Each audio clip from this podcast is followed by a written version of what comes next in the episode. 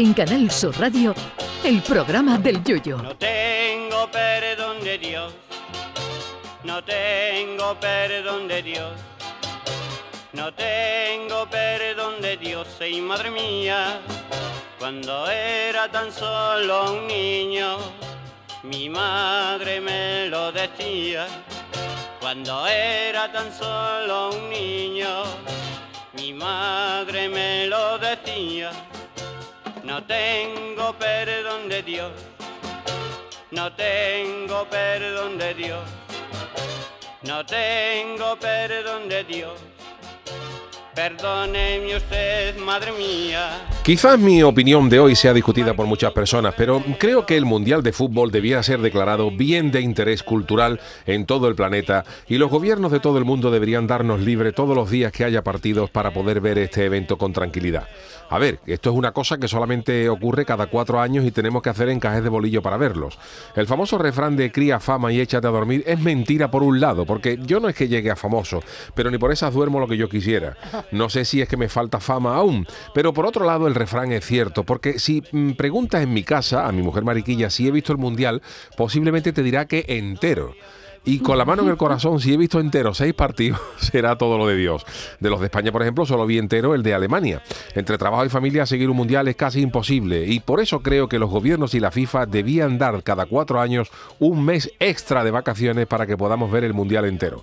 Que el mundial es en julio, pues vacaciones en julio y agosto, cada cuatro años, que tampoco estoy pidiendo nada del otro mundo. Y luego también habría que unificar horarios para que seguir el mundial no sea una pesadilla. En la Liga Española, por ejemplo, los horarios se están adaptando para que los vea el público asiático. Hace unos años un Madrid-Barcelona lo ponían un sábado un domingo a las 9 o a las 10 de la noche y ahora te lo ponen a las 4 de la tarde, probablemente el horario más desagradable del mundo, para que lo vean los chinos. Pero vamos a ver, ¿acaso los chinos ponen la serie Kung Fu a una hora prudente para que la podamos ver los españoles? ¿A que no? Pues entonces vamos a poner los partidos de liga a la hora nuestra y el que quiera verlo que se levante temprano o que se acueste tarde. El Mundial de Corea-Japón, por ejemplo, fue terrible porque el famoso España-Corea, creo recordar que fue a las 6 o las 8 de la mañana.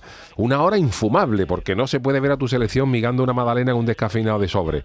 Así que como los horarios de un mundial no se pueden unificar por la lógica diferencia horaria de todos los países, lo suyo es que nos den el mes del mundial libre, para que podamos ver los partidos a la hora que sea sin necesidad de estar pendiente a la hora de levantarse para ir al trabajo o para llevar los niños al cole. Sí, sí, los niños, porque los niños tampoco tendrían que ir al colegio los años del mundial durante, eh, durante el mes que este se celebra. Un mundial, señores, es una herramienta maravillosa para enseñar a los niños geografía, para decirles dónde están los países que están jugando en ese momento. Papá, ¿dónde está país? Argelia, ¿esto dónde está? Pues está aquí y se lo enseña. ¿Dónde está Argentina? Pues está aquí. El mundial es una herramienta maravillosa para enseñar a los niños matemáticas, diciéndole, por ejemplo, que si España va perdiendo 2-1 po- ante Japón, ¿cuántos goles le quedan a España para marcar para ser primera de grupo? No existe mayor herramienta didáctica que un mundial, que al no haber ni clase ni trabajo también favorecería la conciliación familiar y contribuiría a estrechar lazos familiares con todo el mundo acorrocadito en el sofá juntos.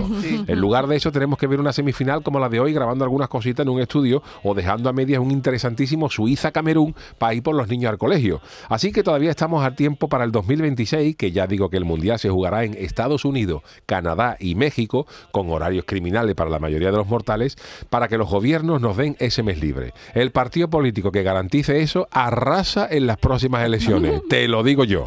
Ay, mi velero, velero mío.